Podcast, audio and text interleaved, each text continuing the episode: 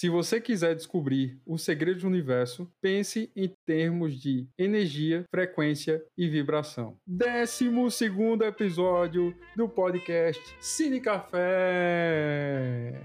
E hoje estamos com dois convidados ilustríssimos, por sinal. Um é o nosso Diogo Tavares, você já conhece, e o outro é o Morfeu das criptomoedas, o mestre Miyagi do Windows, o mestre Sprinter dos HDs, Brisley Aragão. Opa, olá. Diogo, por favor. Bom estar de volta, né?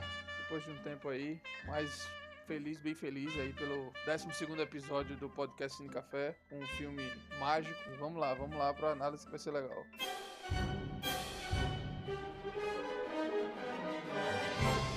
Apresentaremos ao quadro Animando o Quadro e analisaremos ao filme Owie, do ano 2008, que ficou com o título nacional de mesmo nome. Este, que é um longa-metragem do gênero animação, aventura e família. Possui uma duração de 1 hora e 38 minutos. E daí vocês nos perguntam, mas do que trata o Owie? Após tornar o planeta Terra um lugar inabitável, dada a poluição, a humanidade abandona e passa a viver em uma gigantesca nave espacial. O plano inicial era que o retiro durasse apenas alguns anos, até que os robôs deixados nela limpassem todo o planeta. Porém, 700 anos depois, OWI é o último desses robôs, que se mantém ainda em pleno funcionamento, graças à inteligência artificial e os auto-reparos.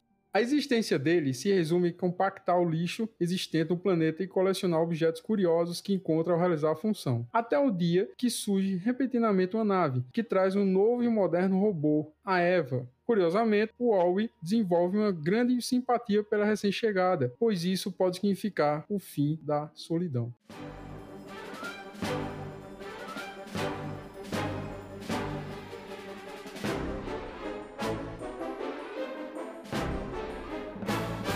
Desta forma, queria iniciar o programa de hoje pedindo que o nosso caro convidado, ilustríssimo convidado, o Brisen, desse sua visão geral sobre o filme. Bom, pessoal, Obrigado pela oportunidade de estar participando desse podcast. De acordo com o andar do filme, e eu vou até introduzir aqui de uma forma mais, mais diferente. Eu vou começar pelo meio do filme, vou lá para o início e vou dar uma salpicada das coisas que acontecem no final. Bom, uma coisa interessante que você nota do filme é que a evolução tecnológica do filme naquela idade lá, naquele período temporal, já está bem avançado. Mas uma das coisas que ficou me incomodando é, poxa, se você tem todo esse avanço tecnológico em que fazer que um, um robô pequeno, que no meio do filme lá, quando ele é posto de lado com os dois personagens humanos lá, os dois gordinhos, é, você vê que ele é um equipamento relativamente pequeno, tamanho de uma sapateira, e ele tem um nível de inteligência artificial extremamente rebuscado, muito evoluído. Como é que a humanidade não conseguiu dar um jeito na poluição? Então isso foi a primeira coisa que me chamou a atenção. Mas me chamou a atenção quando assisti duas, três vezes depois. Uma outra coisa que me chamou bastante atenção foi com relação aos protocolos que a nave da Bayern Large, que no caso foi a grande empresa que estava dominando o planeta naquele período. Axioma, aliás. A nave Axioma e a empresa Bayern Large. Exatamente. Uma das coisas que me chamou bastante atenção também foi com os protocolos que tinham sido tomados. Que, Tiago e Diogo, apesar de a gente estar tá com muitos anos na frente, centenas de anos na frente, os protocolos, inclusive, eram protocolos antigos, mas o fato de ser antigo não o tornou obsoleto. Então, isso foi uma, uma segunda coisa que me chamou muita atenção. E uma terceira coisa que eu achei bem filosófica, eu achei bem detalhado, do lado do ponto de vista dos diretores, foi transformar os robôs em humanos, ou a tentativa de fazer isso. Por exemplo, tem uma certa parte do filme em que o Wall-E acena para um robô grandão lá, um gigantão, em que ele só tem uma função: é digitar coisa num pequeno teclado. E ele usa essa ferramenta de digitar como uma mão que acena. Então isso me chamou muita atenção. Bom, vamos transformar o robô em humano para a gente se identificar com o filme, porque o filme, apesar de ter poucas palavras, a gente consegue saber o que é que está acontecendo ali. Então isso foram coisas que eu consegui abstrair do filme que me chamou muita atenção. Você fez algumas colocações muito boas, Brice, e a gente vai discutir sobre elas mais à frente, mas inicialmente eu queria saber agora, nesse momento, qual é essa primeira impressão que o Diogo também teve ao assistir esse filme. Tratando primeiro que é um filme de animação, né? Você tem, dentre tantos filmes de animação que houve no mercado, a Pixar, é, ela sabe fazer isso melhor do que ninguém, né? Nessa, nessa área de atuação mas eu achei assim uma melhoria técnica bem expressiva nesse filme. Não à toa, é um, um longa, ele venceu o Oscar, né? Melhor animação no ano de 2009. Com relação a esses outro, outros filmes também, ele, ele teve um, um, destaque muito grande em relação ao processo de animação nas cenas, né? E uma trilha sonora também extraordinária. Cara, assim, os, os, as relações que eu pude entender sobre esse filme, dá a entender muito bem claramente assim a questão do amor, né? Do amor puro, o amor verdadeiro entre dois seres que eram meramente tecnológicos, um robozinho ali que fazia coleta de lixo com sua inteligência artificial e naquela coleta ele conseguia extrair itens que podia ser reutilizados de alguma forma. Junto com isso, ele conseguia fazer uma automanutenção, né? Então por isso que ele conseguia, foi o único que conseguiu ter essa durabilidade, foi bem interessante também. Mas diante de um parâmetro mundial de poluição, né? E a gente viu que não tinha mais aquilo tudo. Agora, é, claramente, eu acho que também a gente vê um sistema de controle, né? Talvez passa a entender de que a, a Terra ela não deixou totalmente de ser habitável parece assim que a condição foi planejada mesmo. É uma coisa que eu queria discorrer com vocês sobre isso, que ficou bem marcado assim na, quando eu estava assistindo o filme, que era essa questão de que se mostrou, um, uh, por exemplo, as sondas que eram enviadas ao longo dos anos, que aí você se passou 700 anos, né, depois que a Terra passou a não ser mais habitada, resumiu que aquelas sondas enviadas ali, elas sempre estavam encontrando alguma coisa relevante, mas que os itens eram descartados. Tinha sempre um sistema por trás disso que descartava esses itens. o capitão, né, naquele momento, mesmo com com toda a, inércia, né? Porque se tinha uma apatia dos seres humanos ali com relação a, aos maus costumes, né? De ficar adaptado a uma tecnologia, o pessoal saía de dentro de suas, como se fossem seus quartos ali com trilhas iluminadas para poder fazer aquele tipo de atividade todos os dias, inclusive com, com a sua estrutura física sem funcionar mais, porque era só comer e, e, em cima de um carrinho ali de uma nave. Então, ficou muito claro para mim que existia um sistema ali feito para com aquele objetivo e essa apatia nos seres humanos, automatizando sua vida em busca de uma aparente praticidade, tornou cada vez mais apática a sua atitude. Então, eu achei assim uma coisa bem marcante no filme para mim. É, teve a, toda a relação de amor, né, do robozinho lá com a sonda, que é o robozinho Wall-E e a sonda Iva. A Iva, inclusive Inclusive, a relação de amor era tão expressiva e bonita que mesmo nos momentos que ele não tinha contato com ela, ele estava sempre tratando uma forma de deixar ela confortável. Quando ela encontrou a, a plantinha, né, que ela desligou, dá, dá, dá pra ver lá na frente que ficou gravado esses momentos, né, de que ela estava sendo cuidada, de que na chuva ele estava protegendo. Inclusive, ele tão inocente achando que ela tinha o mesmo sistema dele, né, achou que tinha faltado energia e achou que ela ia captando a luz do sol, ela ia retomar ali. Então, assim, tem diversos pontos no filme bastante interessantes interessante e eu queria ouvir vocês também sobre esses pontos. Existe muito uma questão de inversão de valores, né? Porque na verdade os sentimentos ficaram para os robôs, enquanto as pessoas não se tinham mais sentimento uma com as outras. E aí a gente pode discutir bem amplamente sobre os pontos de consumismo, sedentarismo e obesidade, né? Que aquelas pessoas passaram a a ter por conta da falta de exercício, tudo sempre dentro do sistema. Inclusive tem uma parte no filme que fala sobre que os ossos do corpo já não estavam, já estavam tão comprimidos ali que já não conseguiam mais ter uma atividade de se movimentar, de se locomover. Basicamente a minha, a minha visão foi basicamente essa. Sobre essa questão que você falou sobre o amor entre robôs ou máquinas, a gente vai falar ao final. Uhum. Eu vou fazer aqui duas perguntas para encerrar o episódio. Certo. E Tô aqui com essas perguntas aqui na, na agulha. Mas primeiro vamos tentar localizar a época do filme para que os caros ouvintes possam saber de que época se trata. O filme se passa por volta de 2805, ou seja, como é que a gente sabe dessa data? Obviamente que não tem como saber com toda precisão, pois o filme não inicia dando uma data, nem um período exato. Só que tem um momento que aparece uma cena do Capitão McCrea, que ele tá dentro da cabine dele, e aparece um monte de, é, vamos dizer assim, de fotografias com os capitães anteriores da nave espacial Axioma. E aí aparece o ano do primeiro, do segundo, do terceiro e tal, até que chega nele. E o primeiro tá por volta de 1100. E aí quando entra a imagem dele, aparece lá 2775 e um traço, ou seja, ele começou a ser capitão em 2775 e até o momento não faleceu. E aí ele fala durante o filme que eles estão completando 700 anos do lançamento do Axioma, da nave espacial, ao espaço. Ou seja, se você pegar a data do primeiro capitão, foi por volta de 2105 até 700, então vai dar mais ou menos 2805 depois de Cristo. Sabendo disto, o homem está 700 anos habitando o espaço, uma nave espacial pelo menos. É como o Diogo falou, né? Ele para de fazer atividade física porque desde o início, quando a Axioma é lançada, o céu da empresa Shelby Forthright, ele fala nos vídeos promocionais que quando as pessoas forem ao cruzeiro na Axioma, elas não vão fazer nada, é tudo mecânico, tudo automático. E aparecem as pessoas andando e os robôs carregando, levando, trazendo comida, etc. Então, o que acontece? Como um ser humano está 700 anos numa nave, sem fazer nenhum tipo de atividade física, andar nem nada, obviamente que o corpo vai atrofiando os músculos, toda a parte esquelética. O homem vai,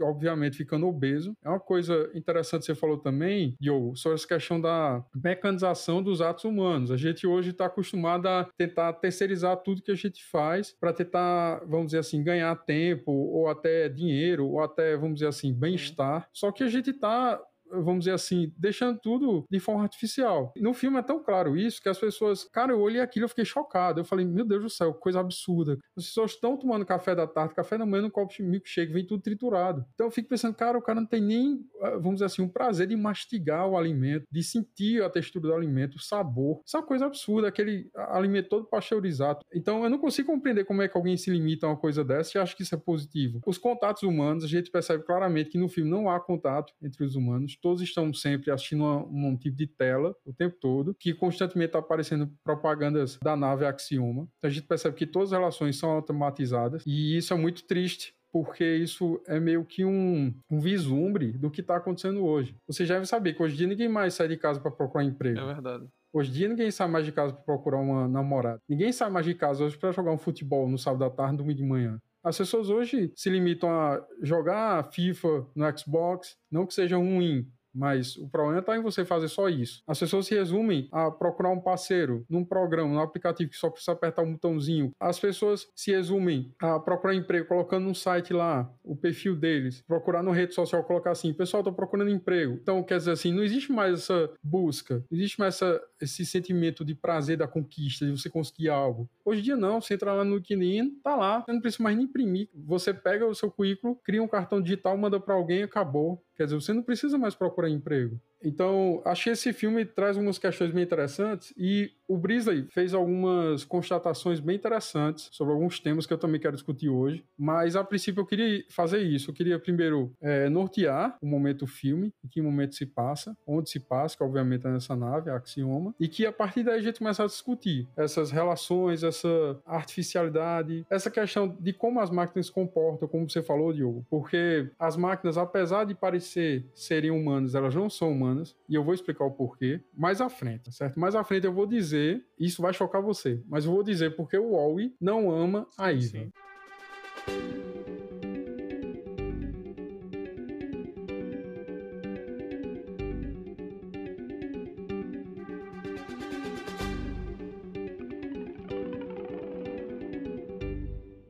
WoW, obviamente, é um tipo de, de sigla para o nome da função daquele robô. É, exato. Já a Iva, na realidade, é Eve. O nome dela é Eve. Só que o Wally aprende a chamar ela de Iva. E ele passa o filme todo chamando de Iva. Ou seja, o nome do robô se torna Eva. Literalmente Eva. Na dublagem, lá, quando eu fui ver, e na legenda também, todos aparecem Eva. Quer dizer, o nome dela não era Eva, foi o Wally que colocou Eva. E eu acredito particularmente que isso tem uma simbologia. Eu acho que isso não foi posto por acaso no filme. Tanto é que a Eve, ela deve vir ao planeta Terra para procurar um tipo de forma orgânica de vida, né, de plantas. E aí ela acha uma plantinha, ela coloca dentro do corpo dela e bem nessa parte central, que seria mais ou menos o ventre. Então eu acredito na perspectiva religiosa, obviamente cristã, que aquilo não foi posto ali por acaso, Diogo. Sim. Acho que aquela sementinha que foi colocada ali, aquela plantinha, ela simboliza isso, simboliza esse nascimento de uma vida humana, de uma nova vida no planeta Terra, que aquela planta, ela gera toda aquela confusão dentro da nave. Isso é só uma leitura, enfim. Inclusive, complementando o seu, seu raciocínio, Tiago, se você tomar por base o analogia analogia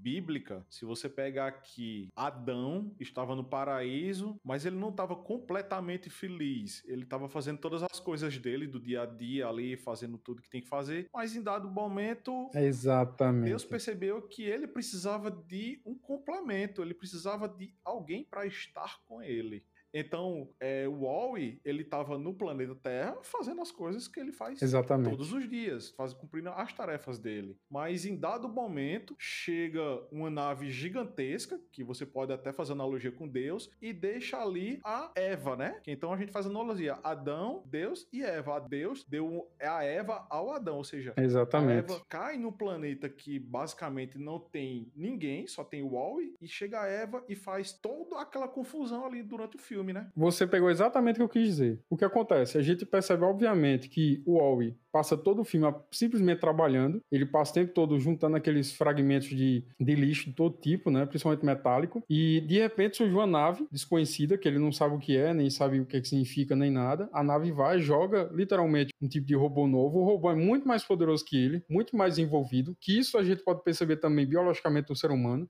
o homem, comparado ao corpo da mulher, é totalmente inferior. Se vocês observarem, gente, o corpo feminino é muito mais complexo que o masculino. Inclusive, o, o, a mulher, a estrutura feminina mulher, ela aguenta, se eu não me engano, não sei onde foi que eu li isso, mas eu vi que aguenta nove vezes mais dor do que o homem. É, mas aí a gente tem que considerar qual é a, a, a ótica que a gente está olhando. Porque se a gente for considerar, por exemplo, que o homem, a questão de força, força muscular, quantidade de a força óssea, é, a estrutura física do homem é muito mais superior. E tem aquela relação de para onde você quer olhar. Se você for querer olhar para a complexidade do ser humano internamente, do que tudo que o corpo faz, realmente a mulher é 10 anos-luz na nossa frente, né? Porque tem uma complexidade muito maior. Principalmente o sistema hormonal, a parte do. do inclusive, inclusive, a mulher amadurece muito mais rápido a mente, né? Do que o próprio homem. Eu acho que o que Brisa quis dizer, Diogo, foi o seguinte. Tem uma música de uma banda chamada Baba Cósmica que diz o seguinte: o homem é primitivo e até hoje é manual. A mulher é evoluída e está na era digital. Mas eu acho que Sim, é... Brisa quis dizer, Diogo, foi o seguinte: que o homem, fisicamente, na sua constituição física, obviamente, é mais forte do que a mulher. Só que emocionalmente, vamos dizer assim, na psique da mulher, a mulher é mais resiliente do que o homem, talvez. Claro, claro nesse sentido, o homem não tem esse preparo psicológico. Acho que foi mais ou menos isso que ele quis dizer. Só para complementar, olha que interessante. Se vocês observarem, aquela Aiva, ela é muito mais envolvida do que o Wally. O Wally foi produzido, foi criado para aquele tipo de trabalho literalmente manual, de recolher lixo, de processar, de juntar, etc. E ela não, ela está procurando uma forma de vida. Ela sai escaneando todos os tipos de objetos que tem planta terra, procurando literalmente uma planta. E aí, quando ela encontra a planta, ela coloca dentro do ventre. Cara, ela podia colocar na cabeça, ela podia colocar no braço, poderia ter um tipo de, sei lá, de, de cesto acoplado ao corpo dela, mas ela coloca bem no centro do corpo dela. Então isso não é por acaso. E daí, só para encerrar a questão da mulher, às vezes eu fico chocado pensando assim, eu falei, poxa, como Deus é tremendo, porque a mulher, quando ela fecunda, né, o espermatozoide, ela começa a gerar uma vida dentro dela, que geralmente demora nove meses para a mulher gerar um, um, bebê, e ninguém entende como é que a mulher faz isso, cara. Como é que ela cria um ser dentro dela com cérebro, estômago, pulmão, etc. Desculpa para quem tá ouvindo, tá certo? Algum médico, alguma pessoa importante que deve saber mais que eu, obviamente, que deve ter estudado mais que eu, mas eu fico pensando como isso é uma coisa divina, como isso é uma coisa maravilhosa, como é uma coisa inexplicável, como é que a mulher consegue dentro dela gerar uma vida durante nove meses e aquela vida sai de dentro do corpo dela perfeita, cresce, desenvolve, fica perfeito. E isso é uma coisa literalmente divina. Então, nesse sentido, Brisa, acho que tem tudo a ver com o que você falou. A Iva é literalmente, ela é dez vezes, cem vezes talvez, mais complexa, mais moderna, até o formato dela é muito mais bonita, né? Ela é branca, ela é clara, ela é toda, é, vamos dizer assim, formas bem curvas, já a gente percebe que é um robô perfeito. Já o Wally não, é um robô quadrado, sujo, velho, antiquado, caindo os pedaços, tem hora que a lixa dele tá torando, ele vai e troca por outro, outro tipo de... Lixa não, como é que chama? De esteira, né? A esteira dele. A esteira. Então, a gente percebe que ali é uma representação, literalmente, como você falou, Brisey, do Jardim do Éden, do Wally representando Adão, a Eva, obviamente, como a Eva, a nave como Deus, e depois essa planta seria a humanidade, seria esse início da humanidade. Tanto é que depois que o Capitão McCree ele encontra a planta, ele resolve voltar para a Terra e aparece o Lembre-se que sobre essa questão fica, fica para mim pelo menos ficou muito claro de que era parte do protocolo, mas que não não fazia também parte do planejamento de que isso não ia. Inclusive aquele, não sei se era um líder, quem era, não lembro bem quem era a pessoa que liderava as ações dentro da nave. É o é... Shelby Forwright, que é o céu isso, da BNL. Exatamente. Então, é, é, se mostrou, parecia, parecia mostrar exatamente que aquilo era um planejamento. Se encontrava sempre a vida na Terra, se tinha prova disso. Dentro do protocolo normal, é, o capitão ele tem que decidir retomar a Terra, porque encontrou vida, mas aí você tinha aquele, inclusive o capitão da nave, né, o robô, era quem decidia que tratou a coisa que não podia ser dessa forma, que lutou contra com ele para poder não deixar que isso acontecesse, né? Então, fazia parte dos planos. Mas aí tem uma coisa, é, Diogo, vou fazer uma pergunta aqui até para Brisley. É, a primeira, a primeira temática, quando a gente começa a assistir o filme, a gente é levado a entender que o filme trata sobre o quê? Sobre poluição, sobre é, como a humanidade é danosa para o planeta Terra, para a natureza. É a primeira leitura que a gente faz. Só que aí quando a gente começa a observar melhor o filme, que é por isso que eu acho que a gente está discutindo esse filme hoje, que esse filme é uma obra de arte, apesar de ser uma animação, é uma animação que trata sobre uma temática atemporal. E, e essa primeira leitura que a gente faz, obviamente, é essa, da destruição do meio ambiente, da poluição. Mas vocês acham que existe outra narrativa além dessa por trás? Alguma temática forte além disso?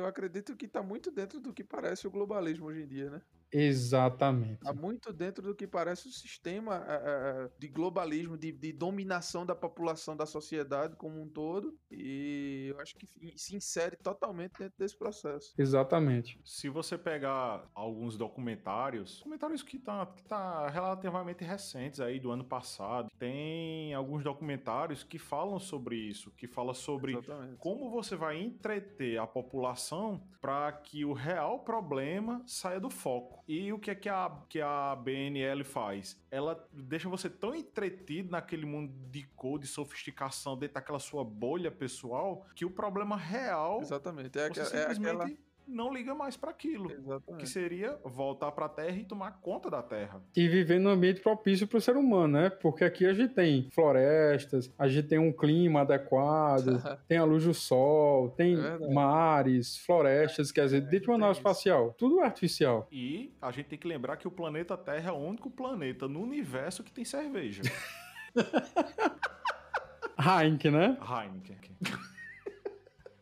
Mas outra coisa é que. Deixa eu só voltar um pouquinho pro que a gente falou com relação a, a, a, essa estrutura global, que é justamente o fato de que fazer com que a população acredite que aquilo tudo dali, tudo aquilo que tá, tem sido demonstrado, tem sido oferecido, é bom para eles e tá cuidando da vida deles, que toda a realidade que o, o, ser humano normal ele tem que enfrentar, ele não vai ter mais a, essa preocupação, né? Sabe como eu posso provar o seu ponto de vista, Diogo? Se você observar no filme, como é que se dá esse globalismo, essa dominação global? Se vocês observarem, logo no início do filme, começam a aparecer umas reportagens antigas, uma musiquinha, etc. E aí o que acontece? aparece que todas as empresas pertencem à BNL. Isso. Posto de gasolina, alimentação, cinema, transporte, tudo. O monopólio, né? O monopólio das instituições. Exatamente. Perfeito. E aí acontece. Para mim, o ponto, o, o, ponto que é o, o famoso bata o prego e, e virar ponta é quando tá naquele momento lá que tá as crianças, né? As criancinhas estudando na escola, que B, de by and large, A, de Axion, é tudo voltado para a grande corporação. Perfeito. Exatamente. E aí, o que acontece? Se vocês observarem, qual o problema disso? O problema é que, se você tem empresa comandando tudo, você não tem direito de escolha. Exato o serviço que é ofertado,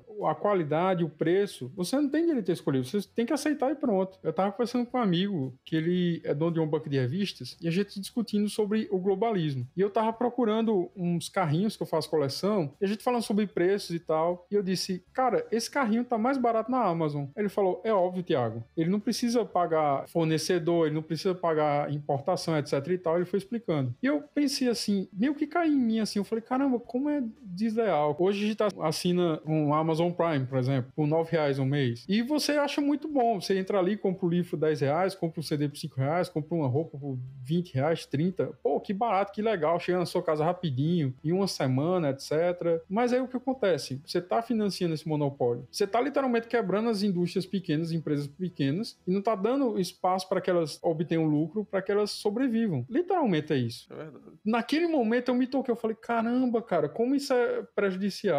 Claro que de alguma forma eu estou me beneficiando, obviamente. Mas isso é muito prejudicial. Porque se eu estou comprando tudo em empresa por um valor irrisório, que eu não sei nem como é que eles têm lucro, né? Como é que você vem deixar um CD na minha casa, um livro na minha casa por 5 reais 10? Você vem de São Paulo, sei lá, vem de carro, vem de transporte. E como é que você tem lucro ainda em cima disso? Você pega lá a notinha que vem é, daquele produto que eu comprei a 10 reais, por exemplo, 30% é imposto. Então eu fico pensando, como é que o cara ganhou em cima de 7 reais? O cara que levou, o cara que revendeu, onde é que tá o lucro desse pessoal? Então, nesse sentido, a gente vê que a, a BNL, nesse caso hoje, é muito parecido com o serviço que a Amazon está prestando. Claro que a Amazon está se destacando nesse mercado de dual, né, de vendas virtuais, streaming, etc. Mas, se você for olhar de forma geral, pegar essa analogia entre a Amazon, entre grandes empresas como essa e as outras empresas, você vai perceber que é uma relação muito próxima. É muito parecido. E só para acrescentar uma coisa aí, a gente tem que perceber que é o seguinte, saindo até um pouco da nossa temática, é que é, grandes empresas, ela tem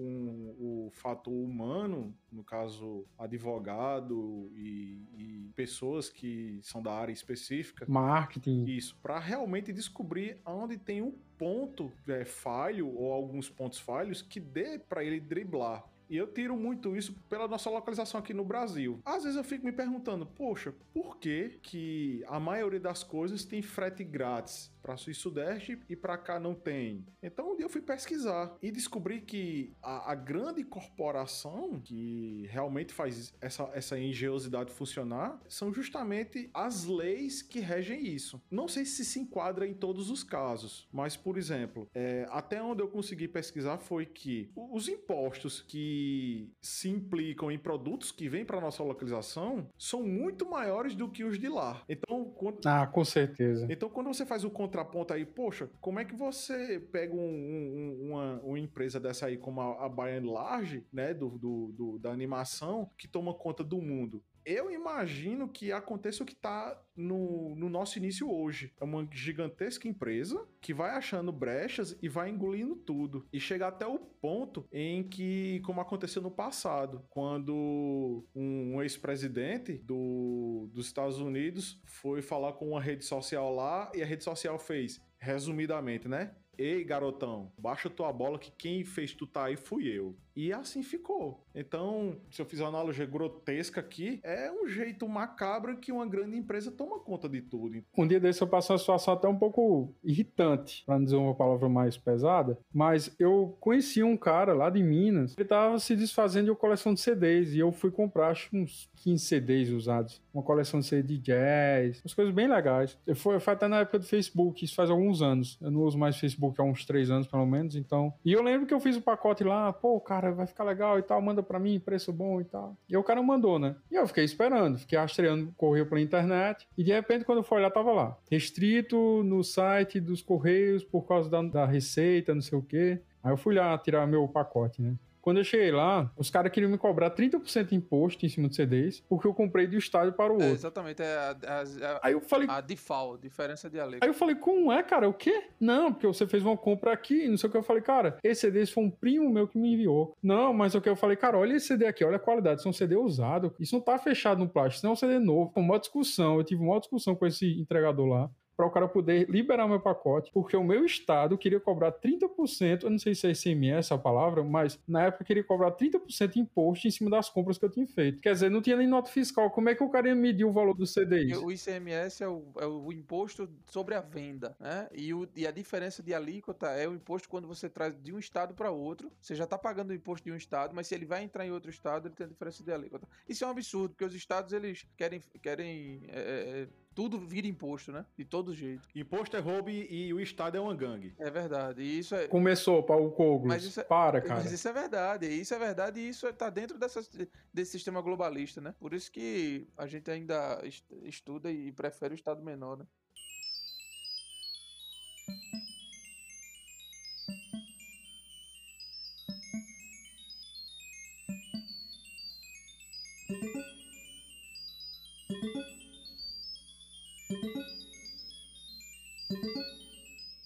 Tem um filme que eu assistia quando era criança, e esse filme, sinceramente, eu não sei se vocês lembram, vocês vão lembrar com certeza. Mas eu sentia um calafrio horrível, assim. Eu ficava meio que angustiado quando via aquele filme. Passava muito sessão da tarde. E o filme se chamava O Robô em Curto-Circuito do ano de 1986. Eu lembro desse filme. Pronto.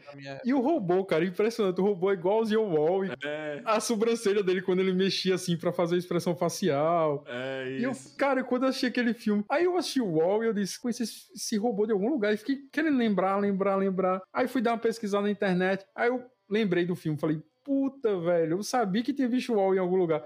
Cara, literalmente o Wall é a miniatura do Johnny 5. Acho que é Johnny 5 o nome do robô. E esse filme é muito legal porque tem uns atores bem famosos, bem conhecidos. São vários até. Eu não sei como é que aquele filme dos anos 80, filme tão, vamos dizer assim, de, de nível B, né? Tinha tantos atores importantes, mas tinha a Ali Sheedy, que fez o Clube dos Cinco, a atriz, aquela ruivinha. Lindíssima ela, por sinal. Aí tem também o Steve Gutenberg e o G.W. Bailey, os dois que fizeram Locademia de Polícia. Um que era um policial bem fechadão assim, meio velho, meio coroa chato. Então, os dois fazem parte desse filme também. E quando eu fui pesquisar sobre o filme, eu falei como esse filme era interessante. E, e eu não, não tinha lembrado assim na hora, passou algum tempo para poder lembrar. E eu falei, poxa, eu sabia que conhecia o Huawei de algum lugar. Só que, graças a Deus, que o Huawei, né, assim, ficou bonzinho. Porque quando era criança, que eu via aquele filme, sinceramente, até nessa sessão da tarde, quando passava filme, eu, eu saía da sala pra assistir, porque eu ficava agoniado com aquele robô. Eu achava aquele robô. E quando ele pegava os garfos e as facas pra usar de arma. achava muito tosco. Sério, eu cresci com essa imagem, esse robô horrível na minha cabeça. E quando assisti o Wall, eu conheci esse Wall de algum lugar. Eu lembrei do filme, fui pesquisar. Mas é muito interessante. Tem uma cena bem interessante do Wall também, que ele pega uma. A gente percebe que ele separa assim: tem os talheres, né? De um lado tem umas colheres e do outro lado tem uns, uns garfos. E aí ele pega tipo uma colher que, é que tem um, é, que é garfo também, que tem uns dentinhos do garfo. Ele literalmente coloca no meio, assim. Então, por que ele coloca no, no meio? Porque literalmente ele tem esse pensamento binário, né, Brisa? De 0 e 1. Um. Ou seja, ou é 0 ou é 1. Um. Quando a gente pega a inteligência artificial, propriamente dita, nada mais é do que uma rede neural, ou seja, são redes de pontos, em que ele faz comparações. Ou seja, a rede neural, uma rede neural, que é o que torna a inteligência artificial o que é hoje, é, nada mais é do que são comparações. Então ele faz comparação, por exemplo, você pega uma inteligência artificial básica, que é como um, eu posso pegar um pontinho nesse lugar e botar naquele outro lugar sem bater no, nas paredes no meio. Ele vai fazendo comparação tipo, se eu, se eu bater ali, opa, eu não consigo chegar em outro lugar. Se eu for para cá, para cá, para lá, até ele achar um ponto que mais na frente ele vai reconhecer aquele mesmo estrutura, ou seja, uma passagem. E no filme, é, desculpe te interromper. Sim, sim. No filme tem um, tem um exemplo bem claro do que você tá falando, que é quando o Alvin tá jogando no Atari e ele tá jogando no Pong. E a gente percebe literalmente que ele não erra. Ele fica esperando a bola vir, volta. Ele, é aquele jogo bem simples do Atari. Acho que você lembra. Que é tipo um tênis, sim, né? Sim, olha no começo. Então é. ele, ele consegue fazer essa tipo de ligação que você tá falando. Então ele não tem como perder naquele jogo. É, inclusive, saindo da, da, da conversa, mais lá na frente, quando o, o Huawei tem toda aquele, aquela reprogramação dele, o que é que a, a, a Eve faz? Ele, ela dá aquele estalo, a centelha, que volta volta todos os ensinamentos para ele. Então, a inteligência artificial, o que é que ela faz? Bom, eu tenho uma colher que tem um formato assim e eu tenho um garfo que tem esse outro formato. Mas eu descobri agora um novo paradigma, que é um garfo colher. E é exatamente isso. Quando ele pega ali, ele bota para um lado, bota para outro, bota para um lado, bota para outro, bota para um lado, bota para outro e faz. Bom, isso aqui é a mistura dos dois. Aí ele põe ali no meio que é exatamente o. Se você fizer um, um, um, uma comparação, é exatamente como uma criança faz. Quando a criança está aprendendo, ela aqui dá certo, dá não. Aqui dá certo, dá não. Fica nesse vai e vem até ela achar o meio termo, que é o ponto que a, a rede neural faz. Bom, aqui tá certo. Então a rede neural deixa passar e a inteligência artificial absorve aquilo, entendeu? Eu queria até falar de uma coisa o Capitão McCrea, que ele fala justamente desse evento que marca o, ano de 700 anos que o homem está literalmente no fazendo esse cruzeiro, né, na nave Axioma. E ele fala assim: Tenho certeza que os nossos antepassados ficariam orgulhosos de saber que, 700 anos depois, estaríamos fazendo a mesma coisa que eles fizeram. É. Só que é interessante de observar que eles não estão fazendo a mesma coisa que os antepassados. Eles estão literalmente acomodados, estáticos, imóveis. Os antepassados fizeram de tudo para se lançar ao espaço. Para lançar um, um, tipo de nave que pudesse, vamos dizer assim, criar um simulacro da vida humana ou do ambiente, do espaço em que o homem tinha no planeta Terra. Obviamente, até porque se o homem não tivesse esse simulacro, ele não teria como viver no, no espaço. Só que a gente percebe que aqueles homens daquela época que estão na nave, eles não reproduzem a vida dos seus antepassados, pelo contrário, é totalmente diferente. Eles passam o tempo todo sentados, meio que deitados numa cadeira, Isso. assistindo TV o tempo todo, se alimentando através de pequenos copos de milkshake. A máquina simplesmente muda durante as épocas do ano, muda a cor das roupas e eles literalmente dizem colocar tal cor e a máquina cria um simulacro na, na roupa dele. Quer dizer, ele não tem nenhum tipo de autonomia, é tudo automático. Então o homem não está reproduzindo o passado, pelo contrário, ele está esquecendo o passado, esquecendo os antepassados e se lançando numa vida simulada, totalmente artificial. É bem interessante que aí entre o que o Diogo estava falando, se você quiser discorrer um pouco sobre isso, Diogo, você vai poder discorrer. Que a gente vai começando a, vamos dizer assim, mecanizar todas as nossas relações, vamos dizer assim, tornar eh, artificiais, né? A gente vai meio que criando um aplicativo para tudo, meio que criando um computador para tudo, meio que terceirizando todas as nossas funções. E chega um momento que a gente não tem mais autonomia nenhuma. A gente é literalmente, vamos dizer assim, dominado pelo, pelo nosso nossa criação. Sobre a questão do amor dos robôs, eu vou falar depois se você fizer a colocação, Diogo. Eu queria que você falasse um pouco mais sobre essa, vamos dizer assim, automatização, essa mecanização das relações humanas. Quando eu falei mais logo no início lá, que a relação da apatia dele se tornou, ficou daquela forma. Inclusive tem um trecho no filme onde, que é uma das cenas mais bonitas que acontece no filme, que é o, a, o, o, o, o com a Iva no espaço, quando ele pega lá o extintor e fica voando de um lado para o outro e fica tentando se encontrar. Quando eles passam no vidro, uma, uma das pessoas que falou com ele lá, que, é, que era na nave e reconhece que é ele e a, uma mulher uma mulher também que tá lá reconhece que é ele do nada ele toca na mão dela e você vê que o, to, o simples toque na mão da, da outra pessoa foi uma coisa assim uma novidade para eles né? Você não tem nem essa relação de, de, de, de dar um, um, abraço de dar um, um beijo um contato físico não existia nada. Justamente por conta dessa automatização da vida em busca de, de um aparente, né, vamos dizer assim, praticidade. Então, essa relação ela é, foi muito, talvez por, por eles ter, terem levado isso durante muitos anos, né? É aquela forma de estrutura que a gente falou de ser uma coisa planejada. Então levou isso durante muito tempo para que os seres humanos pudessem se acostumar com aquilo e não mais se preocupar em, dominar suas próprias vidas, em ter suas vontades, em lutar pelas suas liberdades, em criar os seus filhos. Individualidades. Exatamente, criar os seus filhos. Eu achei, inclusive, que não tinha nem criança na nave, quando a gente vê que tem uma hora que a nave pende para um lado, né, que começa a cair umas criancinhas ali, a turma vai segurando, uns bebês. Então,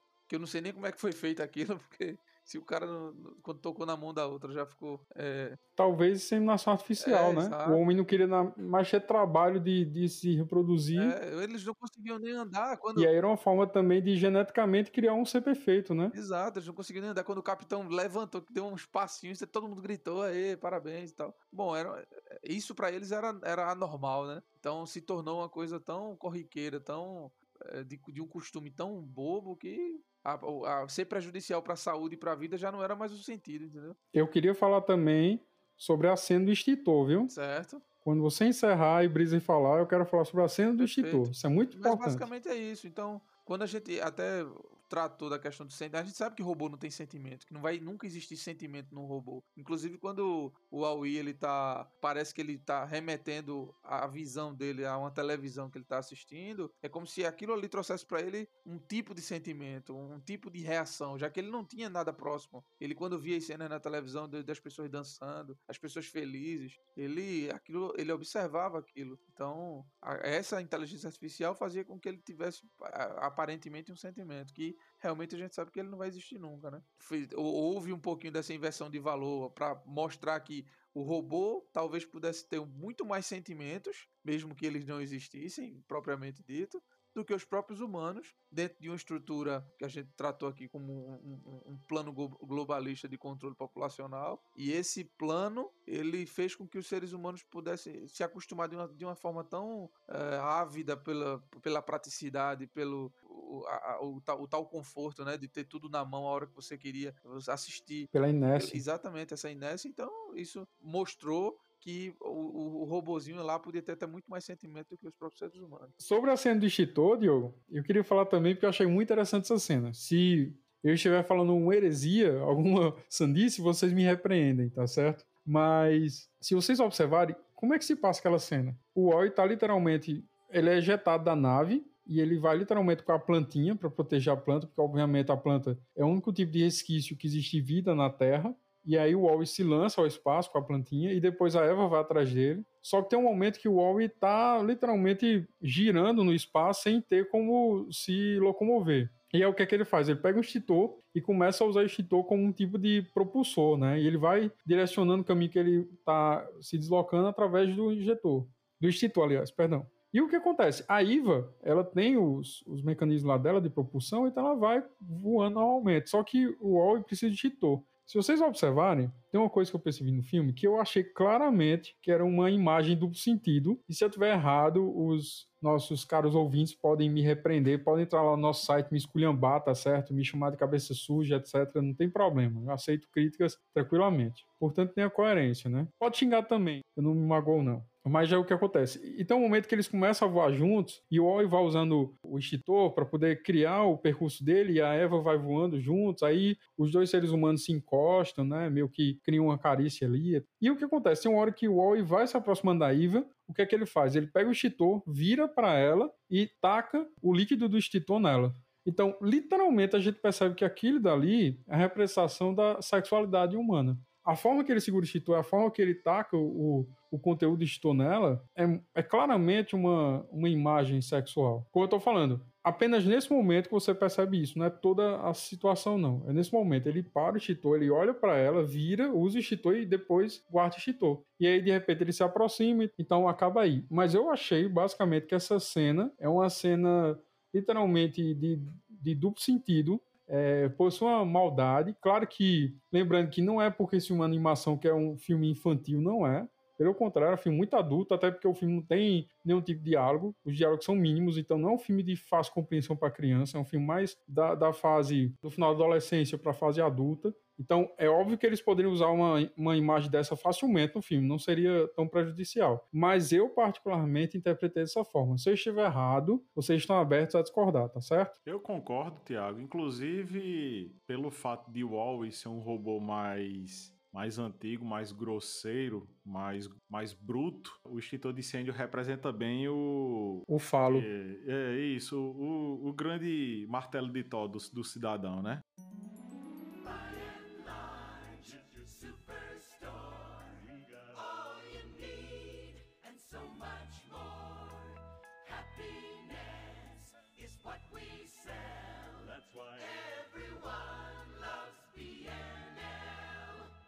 Bom, e somando aí com essa parte da humanificação, né, do, dos robôs e a cena toda de romance, é, se você pegar ali no começo do filme, há uma, uma grande vontade, né, vamos dizer assim, que o Huawei tinha, era dançar com alguém. Em que se você pega, faz todo a comparação com como é que um cara, né, é, normalmente encontra com a garota, dança com ela para depois ter o encontro amoroso. Primeiro eles dançaram, fizeram tudo que faziam para depois acontecer a cena do extintor. E se você relembrar, bem após a Eva, a Eve, que é que leva o Wally a tocar nas estrelas, né? Então a gente tem essa máxima representação aí da, dessa cena do, do dos robozinhos lá no, no espaço. Aí que tá uma discussão interessante realmente um, um, robô ele pode simular um sentimento humano, ele pode emular um sentimento humano ou não? Eu rebato a pergunta com e como é que você quantifica e qualifica um sentimento? São só reações, são só impulsos, são coisas que você faz? Porque, por exemplo, se a gente pegar algumas culturas mais exóticas, alguma dessas culturas coloca, coloca o anfitrião da casa põe você para dormir com a mulher dele. E se você não dormir com a mulher dele, é uma afronta.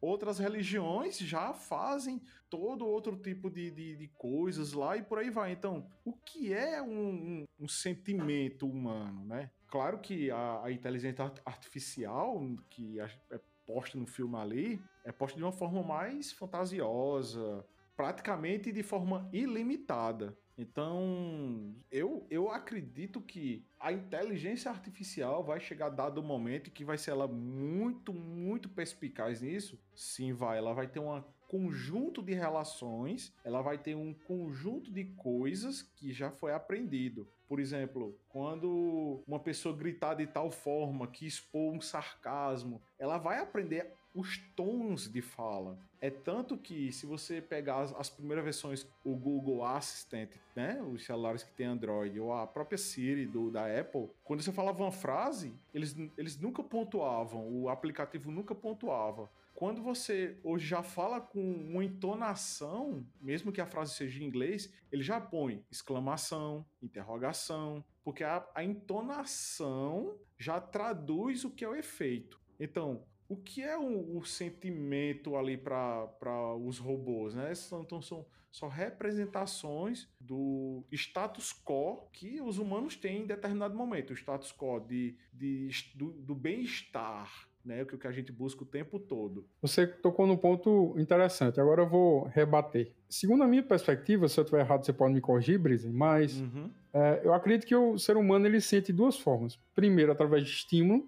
Então você pode, por exemplo, é, tá sem camisa e de repente alguém joga água gelada no seu corpo. Obviamente você vai sentir frio, isso é claro. Do mesmo jeito contrário, você pode estar tá com um casaco, alguém de repente com um aquecedor, um secador de cabelo perto de você e você começar a sentir calor. Essa é primeira forma de sentir algum tipo de sentimento. E a segunda forma é através da psique humana, dessa parte mais racional, de você conhecer uma pessoa, se interessar pelos gostos dela, pelas características dela, a forma que ela te trata. Então, acredito assim. Não vou falar aqui de coisas metafísicas porque não há necessidade. Você pode acreditar ou não. Estou falando só sobre biologia por enquanto. Daí o que acontece? No caso dos robôs, se vocês observarem, isso não se dá dessa forma. Porque o robô, literalmente, ele não tem essa sensação, é, esses, vamos dizer assim, sentido tátil. Ele não sente um toque, ele não sente um tipo de carícia, ele não consegue identificar isso, obviamente. Pelo menos até o momento. Como você falou, Brisa, isso pode ser que no futuro mude. E em questão também desses gostos, interesses e tal, isso também é totalmente nulo é, para o robô. Como você mesmo falou, como a gente discutiu anteriormente, Brisa, o robô ele não vai gostar de alguém porque assiste filme, escuta música ou come tal tipo de comida. Não. Ele vai gostar da pessoa porque ela é 01, 01, 01. Se ela se encaixar num padrão, algum tipo de modelo, ela faz parte daquele modelo que ele acha adequado. Não quer dizer necessariamente que ele gosta da pessoa dessa forma ou daquela forma ou de outra forma. Tanto é que eu estou falando isso e eu posso provar porque no filme, quando ele conhece a Eva, é como você mesmo falou, Brisa, ele se sentia muito solitário. Não solitário de forma existencial, como o ser humano se sente, mas solitário de forma vamos dizer assim, prática. Se você observar todos os robôs que aparecem no filme, eles já estavam destruídos, estavam sucateados, ele estava sozinho no planeta Terra, ele estava literalmente só fazendo aquele trabalho diário de juntar peças para fazer reciclagem. Então ele não tinha nenhum tipo de companhia. A primeira companhia que ele tem é uma baratinha. Aparece uma barata que sobe nele. E aí, outra coisa interessante. É, a gente até esqueceu de tratar da amizade dele com a barata. Pronto, outra coisa interessante. Se vocês observarem, aquela barata, ela é literalmente a representação de um cachorro. Porque quando você observa a barata, ela não se comporta como uma barata, ela se comporta como um cachorro. Ela começa a subir no wall, daí ela fica sempre com as anteninhas para trás, quer dizer, isso é totalmente comum na barata. A barata não fica com a anteninha para trás, a barata sempre tá com a antena para frente. Se vocês observarem a barata, né, vocês vão ver que ela tá sempre com a antena para frente, que é como se ela estivesse sentindo o ambiente, temperatura, se tem algum tipo de bicho perto, sei lá o quê. Então, quer dizer, e aquela baratinha no filme, ela tá o tempo todo com a antena para trás, como se fosse duas, a representação de duas orelhas de um cão. E ela tá sempre com essa postura muito submissa de um cachorro. Ela tá sempre na parte inferior do wall, aí tem uma hora que ela sobe, que ela desce, etc.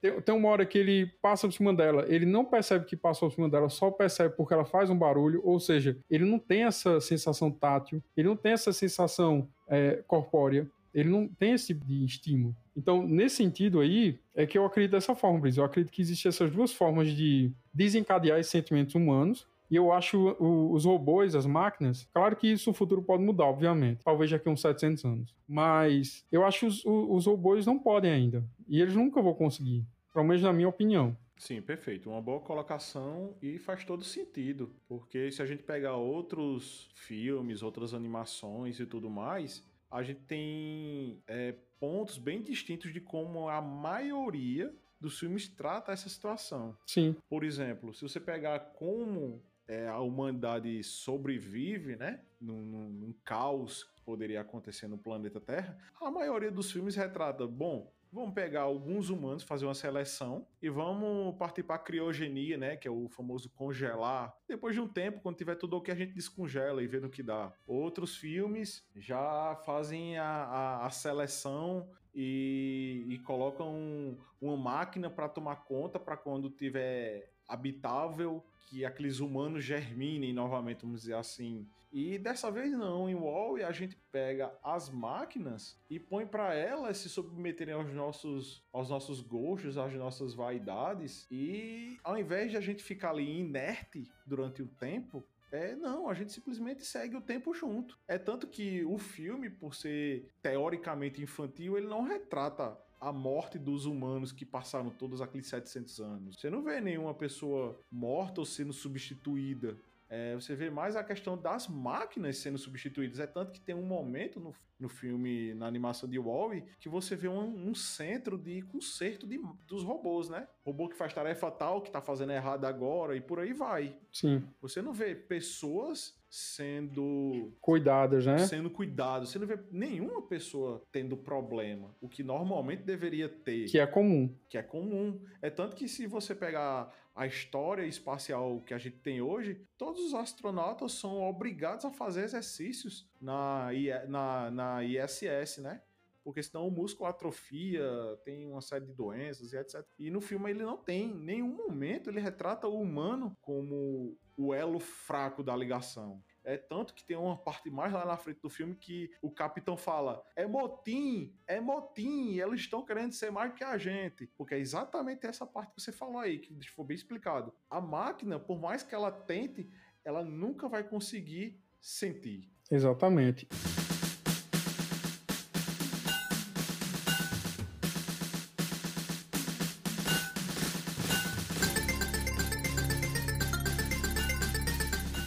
Pessoal, queria fazer uma pergunta agora, aliás, duas perguntas que eu deixei para final, só para gerar polêmica aqui no nosso programa, para sair o quebra-pau aqui e nossos ouvintes ficarem satisfeitos, perceberem que conseguiram, né, eh, gerar uma confusão aqui, um momento mais acalorado. Eu quero que vocês me respondam de forma muito clara, muito direta, tá certo? Ok. Ok. Vamos lá. Primeira pergunta, caro Diogo e Brisley. Vocês acreditam que o Wally estava realmente apaixonado pela Eva ou não? Não. Hum, também não. Por quê? Eu acho que eu falei um pouco sobre isso, que eu acho que eu, no meu entendimento, a forma daquele possível, daquela possível relação de amor, né, que se pode se dizer, é, ela foi mais demonstrada ali pela não, pelo não sentimento humano de, de, desse tipo de ação, né, do amor dentro do sentimento humano, que é uma coisa normal, é uma coisa comum, né, entre os seres humanos pela inércia, pela apatia dos seres humanos, aquela ação no filme quis demonstrar que naquela forma existia uma inversão de valor, né? Que o robô ali demonstrava ter os sentimentos onde os humanos só faziam perdê-los. Brisley? Simplesmente porque Wall-E, em sua estadia de dia após dia na Terra limpando o lixo, com aquelas fitas velhas, né, que inclusive mostra a cena do, do filme, das danças, a toda a representação, é, ele estava simplesmente querendo reproduzir algo que ele viu em vídeo. Nada, nada além disso. É a mesma coisa que você pegar, encontrar alguma criança que fala algum palavrão, que a criança não faz ideia do que é aquilo, mas que ela simplesmente reproduziu porque aprendeu. Concordo com você absolutamente, presidente. Quando a gente fala de aprendizado, isso é próprio da experiência humana. Obviamente, com a máquina ela não pode aprender nada, ela pode reproduzir. O ser humano não, ele simplesmente aprende. Ele decodifica, compreende e toma aquilo como experiência de vida, ou até de repente não, né? E reproduz isso mais à frente. E segundo Skinner, a educação, principalmente infantil, ela se dá através da reprodução. Então, a alfabetização se dá através da reprodução de palavras, de sílabas, de vogais, de sons. Então, dessa forma que a criança aprende o vocabulário, a linguagem humana. E aí o que acontece? Se vocês observarem, o Wally, ele não se sente solitário, ele simplesmente está produzindo aquele trabalho dele diário, como devia fazer desde sempre, e juntando coisas que ele acha que tem algum tipo de valor, pequenos objetos diferenciados, e ele, toda vez que se fecha lá naquela pequena nave que ele tem lá, aquele compartimento, ele literalmente fica assistindo filmes antigos, filmes antigos, filmes antigos. Tanto é que aparece até um filme que é o Olá Dolly, que é do ano de 69. E esse filme aparece algumas vezes dentro dessa navezinha do Wall. E o que acontece? Ele começa a reproduzir aquelas imagens. Então ele faz literalmente como Skinner fala. Ele, o tipo de aprendizado, vamos dizer assim, é reprodução. Como você falou, Brisa, anteriormente, tem uma hora que ele encontra um tipo de lata e ele vê que é semelhante ao chapéu. Então ele começa a meio que querer gesticular como o, o, o ator que ele viu no filme quando ele encontra a Iva, ele vai mostrar o filme para ela, mas ele não tá querendo deixá-la apaixonada, ele não tá querendo envolvê-la, ele tá querendo simplesmente mostrar para ela o que ele viu reproduzir para ela o que ele aprendeu a reproduzir. Então, a gente percebe que não existe uma relação genuína ali, não existe uma relação de amor. Obviamente que há um tipo de, de romantização no filme, obviamente, é claro. A gente percebe que aqueles robôs todos se tornam humanos e os humanos se tornam como um tipo de animal, um tipo de animal domesticado. Mas o que é interessante é que todas as demonstrações de carinho, vamos dizer assim, entre aspas, do Wally, são meramente reproduções que ele viu no filme. Até o fato de ele entrelaçar os, a, as mãos dele, né, com a da, da Iva, a, o tipo de dança que ele faz, o tipo de é, proteção, como você falou anteriormente, de que ele tenta colocar um guarda-chuva em cima dela, quer dizer, é tudo meramente reprodução. Não é porque ele aprendeu realmente que aquilo deve ser feito, não, ele reproduz o que ele viu no vídeo. Perfeito. E outra parte interessante desse argumento que eu estou utilizando é que todos os momentos que ele tem algum tipo de relação, vamos dizer assim, mais diferenciada, uma relação mais um tipo de demonstração de carinho mais, vamos dizer assim, aguda, é quando a Iva se aproxima dele e ela dá tipo uns estímulos elétricos nele. Se vocês observarem, a Iva ela tem um tipo de reator interno. Eu não sei explicar isso porque não é da minha área de atuação, mas ela tem um tipo de reator interno que ela produz energia. O Huawei não, ele é movido através de energia solar. E aí acontece, quando ela tem dois, três momentos que ela se encontra com ele, que ela se toca com ele, ela dá um estímulo elétrico nele e a Wall meio que tem um curto-circuito. Então ele acha que aquele curto-circuito é alguma coisa. É como se fosse uma representação que ele tá vendo no filme. Tanto é que ele não fala a palavra amor, ela não fala a palavra amor, porque ele não sabe o que, é que significa amor, ele não sabe o que é sentimento humano. Ele simplesmente gosta da companhia do outro, eles naquele momento do filme se envolvem, mas não é um amor, vamos dizer assim, genuinamente. Não é um amor humano. Tem até a cenazinha bem interessante que aparece eles juntos dentro de uma nave e os outros robôs na frente, como se fosse a apresentação de um casamento. Mas eles não estão se casando ali. Aquela, aquela cena, aquela imagem, não é obviamente um casamento, é só um tipo de, de representação, vamos dizer assim, visual. Mas não é o que realmente significa para os robôs, assim como significa para os humanos. E a segunda pergunta que eu vos faço para encerrar nossa discussão. O que motivou o homem a residir no espaço e abandonar a Terra? Quem é o genuíno antagonista do filme? A inteligência da nave ou a humanidade? Eu acredito que lá pro começo do, do, do, do, vi, do filme, né? E um pouquinho mais pro final, quando o mentor por trás da BNL fala vamos para o espaço, que lá tem muito espaço. É o Shelby Forwright. Isso. Primeiro ele vai pela lógica, né? Bom, a gente tem que ir para um lugar que tem muito espaço, porque afinal a gente ocupa muito espaço com, com as nossas besteiras do dia a dia. E o segundo foi pelo próprio fato de que, é, como a terra, a terra se tornou inabitável, o único lugar que poderia propiciar uma extra vida humana é o espaço. E a gente sabe que o espaço é o lugar mais inóspito para a vida que existe. Então você, como você falou, né, ele cria um antagonismo. Bom, vamos procurar viver no lugar mais complicado que tem para se viver, que é o espaço. Mas aí quem seria o antagonista, Brice? Você acha que o antagonista no filme é a humanidade que deixou o planeta Terra? Ou é literalmente a inteligência artificial que reside na nave Axioma? Não, é a humanidade. Pelo, pelo fato da escolha. Que o problema não é a execução. A execução a inteligência artificial se vira para fazer. Mas o problema é a escolha. Eu concordo 100% com o Brice. Eu discordo de vocês dois. Bom. Por quê? O filme mostra inicialmente a, a degradação do planeta Terra, até a órbita terrestre está cheio de satélites, né? Tá tudo poluído. E a gente pensa, né? Pô, como o ser humano é mal, como o ser humano é ruim, que droga. A gente fica meio que inflamado, né? Só que quando a gente vai assistindo o filme, a gente entende que quem é o culpado daquilo tudo não é literalmente o ser humano, a humanidade em si. Quem é o culpado é literalmente o globalismo. Essa dominação da empresa BNL. Ela cria um modelo de vida totalmente insustentável no planeta Terra e ela gera uma nova forma de lucro, obviamente, e dominação humana, que é criar uma nave espacial em que o ser humano vai residir ali e quer dizer, é, teoricamente nunca mais vai sair de lá. Então, se o ser humano vai sair da nave, obviamente ele não vai ter escolha. Ele vai ter que fazer o que essa empresa quiser ele cria um tipo de dominação total sobre a humanidade, porque a humanidade passa a viver dentro dessa nave. E aí o que acontece? Eu acho que o antagonismo não é necessariamente a humanidade, mas o, o, antagonista nesse filme é literalmente a empresa BNL. Tanto é que a, a inteligência artificial, em certo momento, fica disputando com o Wally, com a Iva e com o capitão para poder voltar para a Terra. E a, a inteligência artificial da nave, que eu não lembro o nome do robô, sinceramente fugiu a memória. Mas ele não permite, ele fica boicotando. E aí, por que o robô fica boicotando? Fica boicotando porque ele sabe que se o ser humano voltar a viver no planeta Terra, a nave vai se tornar literalmente obsoleta. Ela vai literalmente se tornar sem função. Ela vai ficar encostada no canto e não vai ser mais usada. É, constantemente a gente percebe esse tipo de, de disputa só que quem gera essa disputa não é a humanidade em si que é danosa, que é uma humanidade má e destruidora, é, queimou as florestas, meu Deus, está tudo queimando, olha que quanto uh, monóxido de carbono, meu Deus, olha os canudinhos na praia, vamos destruir tudo. Não é isso. Quem destrói tudo, literalmente, é o globalismo.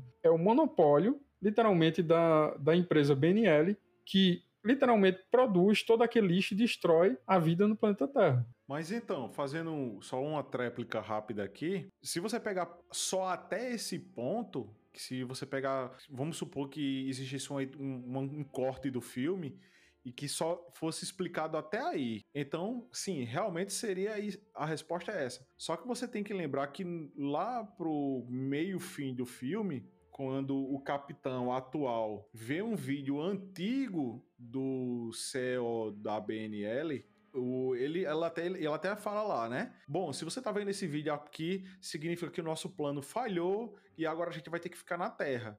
Então, existe um protocolo em que as máquinas vão agir. Como tem essa explicação, é por isso que eu disse, é aí onde está a parte humana. Bom, houve uma programação anterior da máquina, a máquina ela não absorveu isso por ela só. Claro, claro. Ela, ela, ela, ela não, ela não pensou vamos ficar aqui. Ela não deu uma de Matrix, vamos destruir os humanos, porque senão. Claro, concordo. Porque senão a gente fica aqui ferrado no futuro. Não. Houve uma pré-programação de tudo para fazer isso acontecer. Concordo. Mas é como você está falando, Brisa. Concordo com você. Nossas, vamos dizer assim, nossas argumentações são complementares. Obviamente que essa dominação globalista se deu em consequência das ações humanas, das escolhas humanas. Se a gente tivesse escolhido, obviamente, continuar no planeta Terra, não embarcar na nave e ter uma vida mais saudável, obviamente que nada daquilo aconteceria. Só que aí o que, que eu estou falando para você?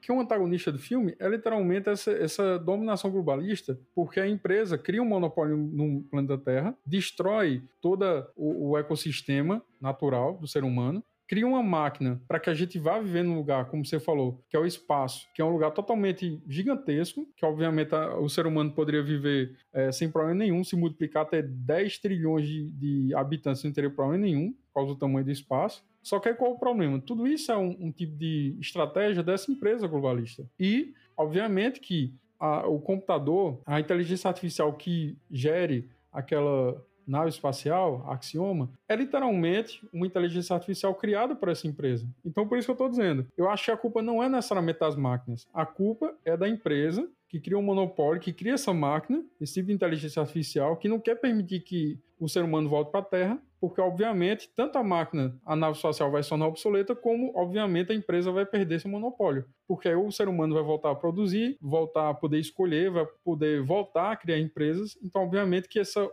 homogeneidade vai sumir.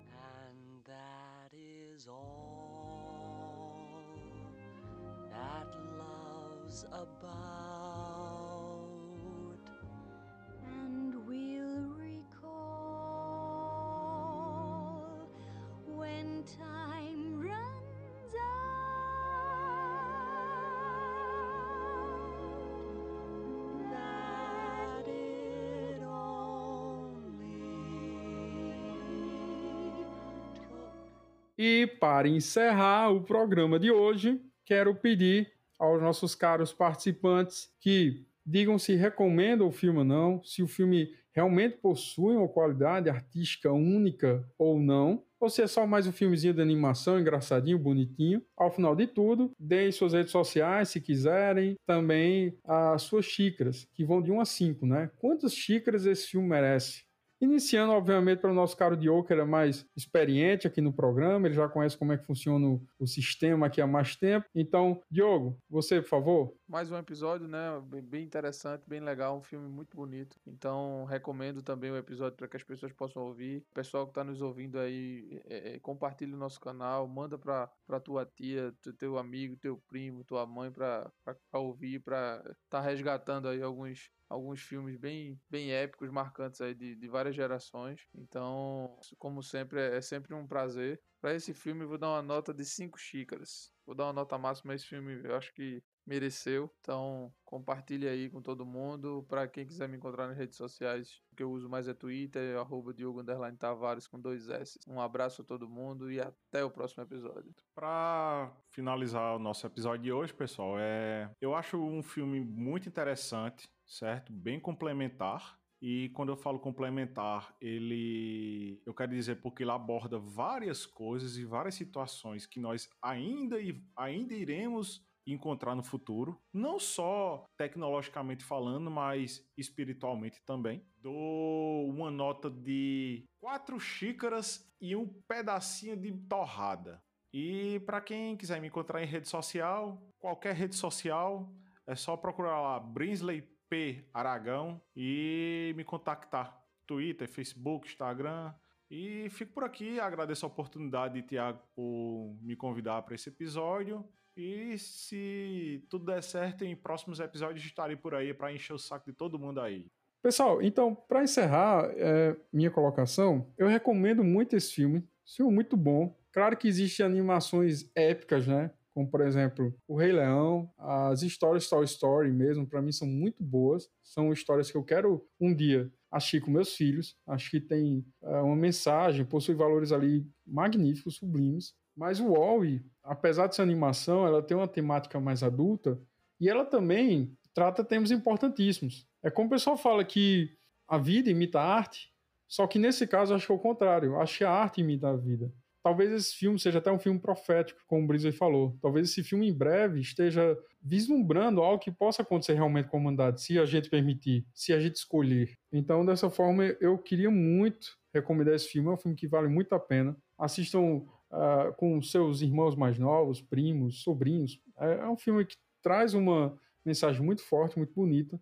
Esse filme eu daria quatro xícaras Uh, não daria cinco xícaras porque eu acho que ele poderia deixar a narrativa um pouco mais ágil, um pouco mais envolvente. Eu sei que o diretor Andrew Stanton ele tentou reproduzir de forma mimética características dos filmes mudos, né? Ele assistiu muitos filmes do Charlie Chaplin, do Buster Keaton, para tentar reproduzir isso. Foi intencional. Só que eu acho que o filme poderia ter, vamos dizer assim, utilizado uma narrativa um pouco mais fluida, que explorasse mais outros públicos, outras faixas etárias não só a faixa etária adulta, mas infantil também, etc.